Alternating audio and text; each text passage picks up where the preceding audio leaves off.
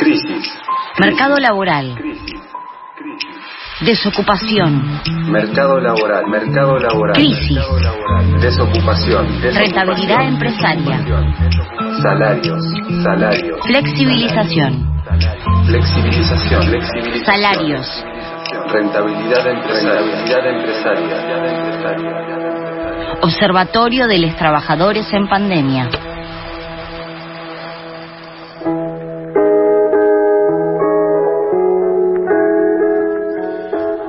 Hace un par de bloques hablábamos sobre este festival de cine de terror. eh, y bueno, está bueno tener terror en la fantasía, eh, pero también tenemos la posibilidad de tener terror en la vida real.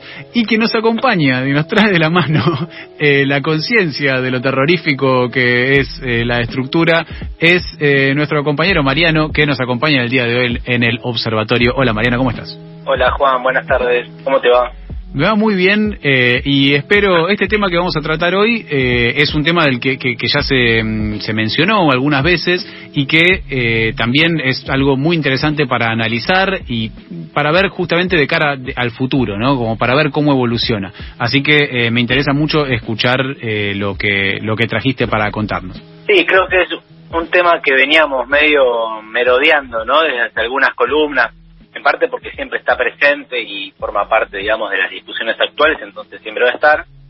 Pero me parece que antes que nada, como teniendo en cuenta que estamos en la recta final del año, que fue un año difícil, complicado y demás, creo que podemos arrancar con lo que se puede decir que es una buena noticia, y es que eh, la semana pasada la justicia bonaerense falló a favor de una multa de carácter administrativo que el gobierno provincial había impuesto sobre la empresa Pedido Ya, Mm. la empresa de, de delivery, por no tener registrado a, a sus trabajadores. Así que un poco montado sobre esta noticia, que en algún punto este, es una buena noticia, aprovechar para conversar sobre el fallo específicamente y otro tanto conversar sobre, bueno, lo que se llama o se conoce como el trabajo de plataformas en general.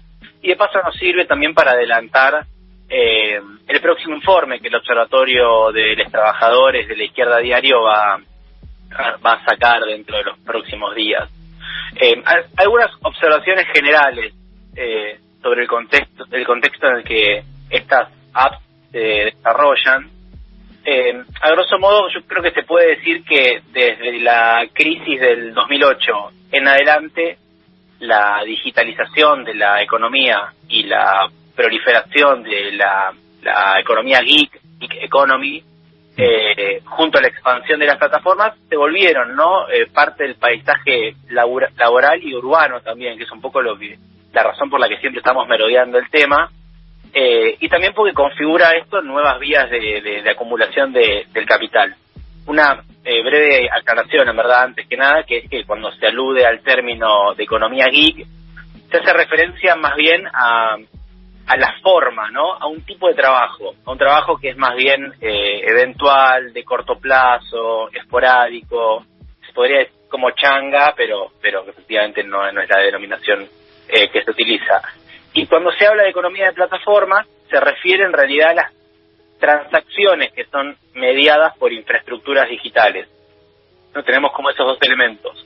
Bueno, lo, lo que hay que ver es lo que pasa en la intersección entre estas expresiones, entre esos dos términos, ¿no? Mirar eh, cómo el fenómeno de las plataformas como medio de hacer viable un tipo de trabajo cada vez más eh, fragmentado, más eventual, más precario y con tareas de corto plazo y, y pago a destajo, ¿no? y como estamos hablando de un fenómeno que es eh, reciente temporalmente o en términos históricos es muy muy muy reciente pero que a la vez presenta un crecimiento eh, sostenido y pronunciado a la vez de los últimos años. Por ejemplo la OIT calcula que la cantidad de, de plataformas activas tanto virtuales como físicas se multiplicaron por cinco. Digamos cuando nosotros hablamos de, de plataformas de trabajo virtual nos estamos refiriendo a tipos de trabajo online, trabajos en línea. Y cuando se habla de, de plataformas físicas, son tareas como las tareas de reparto, ¿no? que se dan en un este espacio geográfico determinado, con traslado de mercancías, etcétera. eh, o de personas. Bueno, en 2010 eran 142 las plataformas activas a nivel global, ¿no? Mm. Para enero de este año ya se quintuplicaron, están en el orden de 780 aproximadamente. Y para aquellas que son plataformas de trabajo físico, eh, del tipo como las que conocemos acá, eh, Rappi, Claro. eh, bueno, Globo ya no, pero Pedido Ya, eh, Uber, etcétera, eh, se multiplicaron casi por 10. Y esto tiene un correlato también con otros temas que nosotros, creo que bien- también es interesante ver cómo se van anudando los distintos temas que eh, de alguna forma en las columnas abordamos. Tiene un correlato también con, con la, el, crecimiento vertiginoso en la generación de ganancias también para estas empresas, que para el 2019 se calculaba en el orden de los 52 mil millones de dólares a nivel mundial. Recordemos, un momento pre-pandemia. Eso la pandemia lo, lo catapultó y lo, lo multiplicó exponencialmente, justamente por el carácter de esencialidad eh, y las restricciones y demás. Con lo cual estamos hablando de un fenómeno global muy, muy, muy importante. Y que, como decíamos recién, al ser eh, reciente, en algunos casos cuesta encontrar precisión sobre sus indicadores principales. Eh, pero existen como elementos por los que uno puede ir ya haciendo aproximaciones. Por ejemplo, un dato que a mí me parece que está bien interesante, que surge de un informe que se realizó en realidad para, para Inglaterra y para Gales, pero que me parece que ilustra de alguna forma cómo crece este tipo de empleos. Eh, se calcula que la fuerza de trabajo de la economía geek en eh, Gales, eh, Inglaterra, se triplicó. Pasó, en 2016 era un 5% el total de la fuerza de trabajo que se empleaba con ese tipo de trabajo.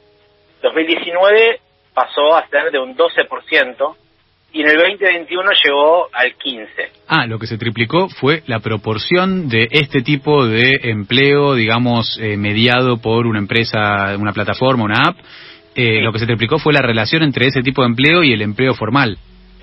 Claro, lo que, lo que, que- lo que se triplicó es el peso que la fuerza de trabajo tiene empleado en esos sectores y obviamente en detrimento de otros sectores, digamos, crece de un lado y decrece en otros sectores de la economía. O sea, estaríamos Ah. hablando probablemente de alguien que mm, pasó de tener, digamos, hay una cantidad de esa fuerza de trabajo que se pasó de un tipo de trabajo al otro para que eso pase, ¿no? Totalmente. Eh, eh, está este fenómeno también como vía de entrada al mercado de trabajo de un sector muy importante de la juventud, es decir, que ni siquiera pasó por los, los tipos de trabajo, entre comillas, clásicos, digamos, en relación de dependencia, sino que es una vía de entrada primigenia al mercado de trabajo y en otros casos, como bien decís vos, eh, personas que migraron del tipo de trabajo eh, estable en relación de dependencia, en blanco, etcétera, hacia formas de la gig economy, eh, formas más precarias del trabajo. Y yo creo que también está, es un dato que llama la atención o que por lo menos eh, eh, invita a poner el foco, porque viste que también está cierta narrativa que impulsan eh, justamente estas empresas, de que este trabajo aparece como un extra, como una cosa complementaria, eh, como la posibilidad de hacer unos mangos de más, eh, sin demasiado esfuerzo y demás. Bueno, eso no es así, digamos, justamente. Uno cuando ve el crecimiento, el desplazamiento, el peso eh, de una porción importante de la fuerza de trabajo hacia este tipo de empleo, no está hablando de justamente de, de changas extras, sino, y que además los indicadores lo demuestran, de tra- trabajo principal de un sector importante de la población.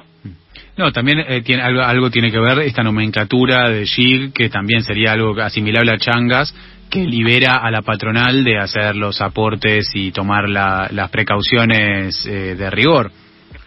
Sí, sí, digamos, escasean todo tipo de derechos laborales, seguridad social, seguridad en términos de salud y demás. Eh, también no- nos preguntábamos, ¿no?, que quiénes son los, los trabajadores y trabajadoras que, que están empleados en esta en este tipo de plataformas y en general se ve que son en su mayoría menores de 35 años. O sea, podríamos encuadrarlos en una clasificación igual amplia y no del todo precisa, pero es eh, mayoritariamente un empleo al que accede la juventud. Eh, y a la vez que tiene una composición con altos niveles de estudio. Eh, sobre todo cuando en lo que nos referíamos el tipo de trabajo físico, ¿no? Como lo de reparto, donde también se ve que es una composición mayoritariamente en un 90% de hombres. Mm. Esto obviamente no quiere decir que todos los trabajadores de que trabajan en una economía de plataforma o empresas de reparto de tipo Rappi, Globo, Pedido Ya, sean hombres y jóvenes, porque justamente a medida que el mercado de trabajo se va volviendo más hostil, eh, podemos ver cómo ese trabajo de plataforma se expande hacia otras edades, también aumenta la participación femenina que también está en, en, en crecimiento. Eh, para mí otro dato importante, cuando hablamos de este tipo de, de, trabajos, estamos hablando de una fuente de empleo importante para los trabajadores migrantes, que acá de vuelta enlaza ¿no? con otras otras columnas de la forma en la que la fuerza de trabajo migrante se inserta en los mercados laborales eh, en general. En el norte global, los países centrales, Unión Europea, Estados Unidos, etcétera, se estima que el 38% de los trabajadores de las apps son migrantes, número muy importante. Esto, sin duda, varía, depende de la región específica y del tipo de plataforma, pero en términos globales es un número muy importante. Eh, pero esto no es un solo un fenómeno del, del, norte global, porque la misma OIT estimaba que para el 2019 en Argentina y, y en Chile la proporción de migrantes que trabajaba en las apps de reparto era de alrededor, casas más, casas menos, 70%. ¿Cuánto? ¿70%? Sí, es ah, altísimo. Acá impactó sobre todo la eh, el, el impacto, valga la redundancia, de la ola migratoria, sobre todo después del 2010 en adelante, de, la población venezolana que también se insertó por esa vía en el mercado de trabajo, eh, fenómeno que en Chile también tuvo alguna, alguna algún eh, parentesco, eh, pero es un número muy alto. Y por eso decía que es muy importante. Perdón, no te escuchaba bien. No, no, no, no, no dije ah, nada. Estaba. Pero, por razón, no te escuchaba bien. No, decía que, que, es muy importante porque estamos hablando del, cuando hablamos del, entonces de los trabajadores y de los derechos o la ausencia de derechos a los que los trabajadores de plataformas acceden, también estamos hablando de una forma no lineal, pero sí bastante directa, de los derechos eh, a los que acceden los trabajadores migrantes, o las formas en las que se, se, insertan en el mercado laboral y, y acceden o no acceden a los derechos. Pero hagamos un, una especie de retroceso para volver un segundito al fallo, que era la buena noticia con el con lo que abrimos la columna, eh, para decir que es un eh, no, empezó ahora esto, por supuesto que la lucha de los, trabajadores y trabajadoras de la de la SAP tiene ya algunos años. Eh, de hecho, cuando Rappi eh, llegó a Argentina en 2018, ya a los cinco meses hubo un paro internacional demandando el acceso a, derechos laborales, pero puntualmente esto se inicia, esta medida administrativa, eh, en el mes de junio, que es cuando el Ministerio de Trabajo dictaminó la sanción, la multa, por más de 17 millones de pesos sobre pedido ya, también sobre Rappi y sobre Globo por no tener registrados a sus trabajadores. En ese momento, obviamente, la empresa apeló y la semana pasada es que el Tribunal de Trabajo eh, apeló y judicializó. Y la semana pasada el Tribunal del Trabajo número uno de la provincia confirmó esta existencia de esta relación de dependencia encubierta, cual es muy importante entre la empresa ya y sus repartidores, que, como también nosotros ya lo nombramos muchas veces, son nominados con una serie de eufemismos del tipo de riders, colaboradores, socios socios, toda una serie de eufemismos que justamente intentan invisibilizar eh, eh, esa, esa relación de dependencia. Y el fallo al que eh, accedió el sitio web especializado de infogremiales argumenta, entre otras cosas, que la, empresa, que la misma empresa de alguna forma admite la existencia de esta prestación de servicio por parte de los repartidores a quienes se lo vincula mediante un contrato comercial y esto deja de alguna manera también en, sus propios términos eh, explicitado el hecho de que lo que hay entre ambas partes, entre repartidores y la app, es una inequívoca eh, eh, relación de dependencia, porque también el fallo abona o, remarca esta relación con el elemento de que existe, y esto también es muy importante en el marco de, del plano internacional, porque es también lo que la OIT considera como relación de dependencia, o abona, mejor dicho, lo que la OIT considera como relación de dependencia, lo que dice el fallo es que existen elementos de subordinación, elementos no, sino que existe abiertamente subordinación técnica, subordinación jurídica y subordinación económica. Es decir, que emergieron las condiciones que vienen denunciando que el relevamiento que precedió a la, a la multa confirmó es decir, los, los pibes y las pibas que, que pedalean o, o hacen los repartos en la app de delivery, no tienen la libertad de hacer o no los pedidos.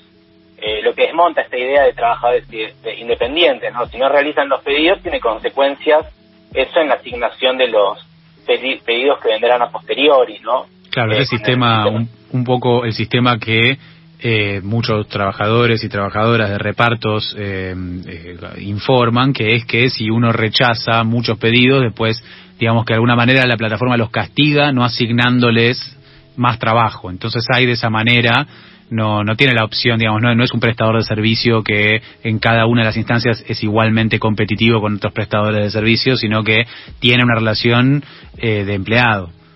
Sí, sí, sí, absolutamente. Para mí ese dato es muy, muy eh, explícito y, y brutal también.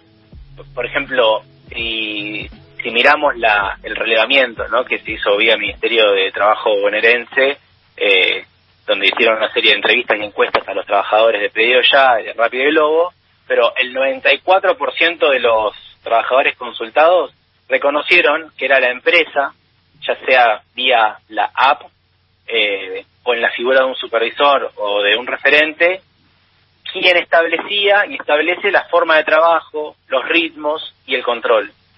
Eh, yo creo que este elemento es muy, muy importante porque, bueno, por un lado pone de manifiesto este control eh, muy fuerte que, que todos los, los, los pibes que, que, que pedalean eh, expresan, pero también, el obviamente, atado a eso, la supervisión y el hostigamiento. Eh, Claro. Porque el 42% eh, del- de, los- de las personas relevadas dijo que padeció en algún momento algún tipo de bloqueo o suspensión de su cuenta por parte de la app o del, de esa entelequia llamada algoritmo. Eh, y el, el 87% dijo que había eh, que, o que había sufrido consecuencias por no tomar los pedidos. ¿no? La baja en el ranking, eso como decíamos, eh, impacta en, la- en los ingresos directamente porque bajar en el ranking supone eh, formas de asignación diferentes de los trabajos, tarifas diferentes y por ende impacta en los, en, los ingresos. De hecho hay un estudio que está bastante interesante sobre eh, Deliveroo, que es una plataforma británica de delivery que también del tipo rápido pedido ya, digamos, ese tipo de trabajo eh, pretendidamente autónomo y con pago a destajo. Y eh, ahí se enfocan en cómo funcionan en la práctica los algoritmos de la plataforma para, para medir, supervisar y controlar el trabajo. Eh, que es algo que es un elemento eh, constitutivo, intrínseco del, del capitalismo, pero que asume formas específicas en estas, en, en- estas empresas con este desarrollo tecnológico específico. Y ahí lo interesante es que la- la- la investigación identifica puntos de contacto entre las viejas y las nuevas formas de control, ¿no? Por ejemplo, la asimetría eh, abismal que hay en la, en la información con la que cuentan los trabajadores eh, que eso ocupa como como en, el- como en la fábrica, con los trabajos de servicio, un lugar central, digamos, la empresa conoce todo de los trabajadores, ¿no? La localización por GPS, los tiempos cronometrados, el registro de pedidos, los tiempos de, de- hasta la aceptación y concreción, etcétera, mientras que los trabajadores en realidad lo que tienen es la información eh, inmediata, digamos, para poder cumplir con los pasos eh, a pasos eh, sin la posibilidad de tomar de ninguna decisión de largo aliento en función de su propio beneficio, de su propio dia- dia- diagrama y planificación. Es como una especie de panóptico algorítmico. Sí, eh, ¿no? como una, una como- fragmentación, una fragmentación de la línea de trabajo en la que cada trabajador eh, accede solamente a una parte de lo que después va a producir el producto final que eh, recibe ganancias solamente para, sí, para los dueños. y, y sin tener ni injerencia, ni control, ni perspectiva del conjunto de la producción, justamente por por, por no, no tener ningún tipo de acceso a, a esa a esa información. Claro. Eh, y se vuelven eso, mecanismos de, de control muy muy crudos. Eh, también están los informes de rendimiento, que con esta idea de alentar a los trabajadores a seguir mejorando. Que yo me acuerdo que había aparecido también muy muy claro, eh, no sé si, si te acordás, cuando fue hace unos meses ya la denuncia de un ex trabajador de Mercado Libre donde había hecho un hilo de Twitter y también estuvo después entrevistado en varios programas eh, y contaba lo que era la experiencia de trabajar en el depósito de Mercado Libre Sí. y cómo existían, ¿no? Como estas formas de, de, de supervisión y de y de informes de rendimiento que se hacían delante de todos y que presionaba justamente para, comillas, seguir mejorando, es decir, para aumentar los ritmos de producción y los rendimientos, lo que transformaba el trabajo en una cosa eh, absolutamente... Sí, eh, de la esclavitud, eh, eh, donde se pone, digamos, donde se puede ver también el ejemplo, digo, un ejemplo de, aún más profundizado de esto es en Estados Unidos en los trabajadores de los galpones de Amazon, que también tuvieron eh, una, una, serie de reclamos en estos últimos dos años porque el nivel de control que había sobre su efectividad, sobre su ritmo de trabajo, era tal que eh, una de las cosas que más se, se, se, visibilizaron es que muchos, por ejemplo, hacían pis en botellas porque se les agotaba el tiempo que tenían para ir al baño. Exactamente. Eh, al baño hay que ir igual y el ritmo de trabajo era el de básicamente un robot incluso competían con robots, literalmente, robots que llevaban una cosa, así como su competencia tenía que estar al ritmo de un robot y estaba totalmente supeditado a la productividad de esta. Y, y, de nuevo, lo mismo, ¿no? Cada uno tenía la, la instrucción de ahora buscas esto acá y lo llevas allá, ahora buscas esto acá y lo llevas allá, y así. Sí, mismo los conductores también denunciaban lo mismo, ¿no? Como con, con la, la presión del just in time, tenían que hacer pis en botellitas o bueno, sí, buscársela la forma pues no podían frenar porque el ritmo imponía otra dinámica distinta a la de a la de sencillamente poder ir al baño. Eh, sí, son dinámicas, sí, demenciales en última. Eh, y, acá lo mismo, ¿no? Como el desarrollo tecnológico, la clave algorítmica puesta en función de ese incremento, ¿no? De, de, productividad de los ritmos de trabajo. Eh, bueno, este relevamiento también acá arrojó que 4 de 10 cuatro de cada diez trabajadores son migrantes.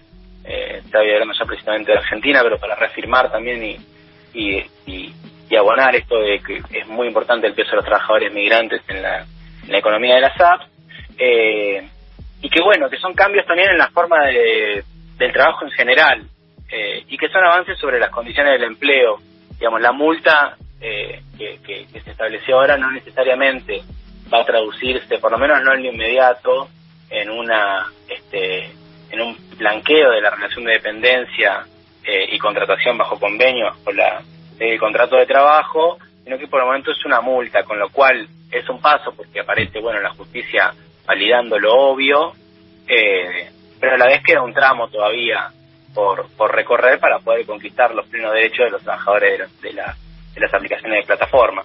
Sin duda eh, queda mucho por recorrer, sobre todo eh, también en, en, función de que se puedan organizar los trabajadores entre sí, cosa que también está bastante deshabilitada por esta fragmentación. Eh, pero te doy las gracias y creo que lo hiciste a propósito, voy a, voy a creer que hiciste a propósito, entrar con una buena noticia para este, porque efectivamente hay un precedente, ese precedente legal significa que podría haber posibilidad de que en futuros juicios laborales eh, se articule como, bueno, si es un, si es, si esto fue empleo si esto es empleo encubierto, entonces eh, se pueden reclamar, no sé, por ejemplo, em, eh, una, una indemnización por despido, como cosas a las que es difícil acceder, sino en justamente con este, estas condiciones tan precarias de empleo. Sí, sí, siento un precedente, sin duda. Muchísimas gracias entonces Mariano primero por eh, alegrarnos en este primero de diciembre con esta nueva con esta buena noticia eh, y muchas gracias por el tema del día de hoy. Dale, gracias a vos Juan, un abrazo grande. Te mando un fuerte abrazo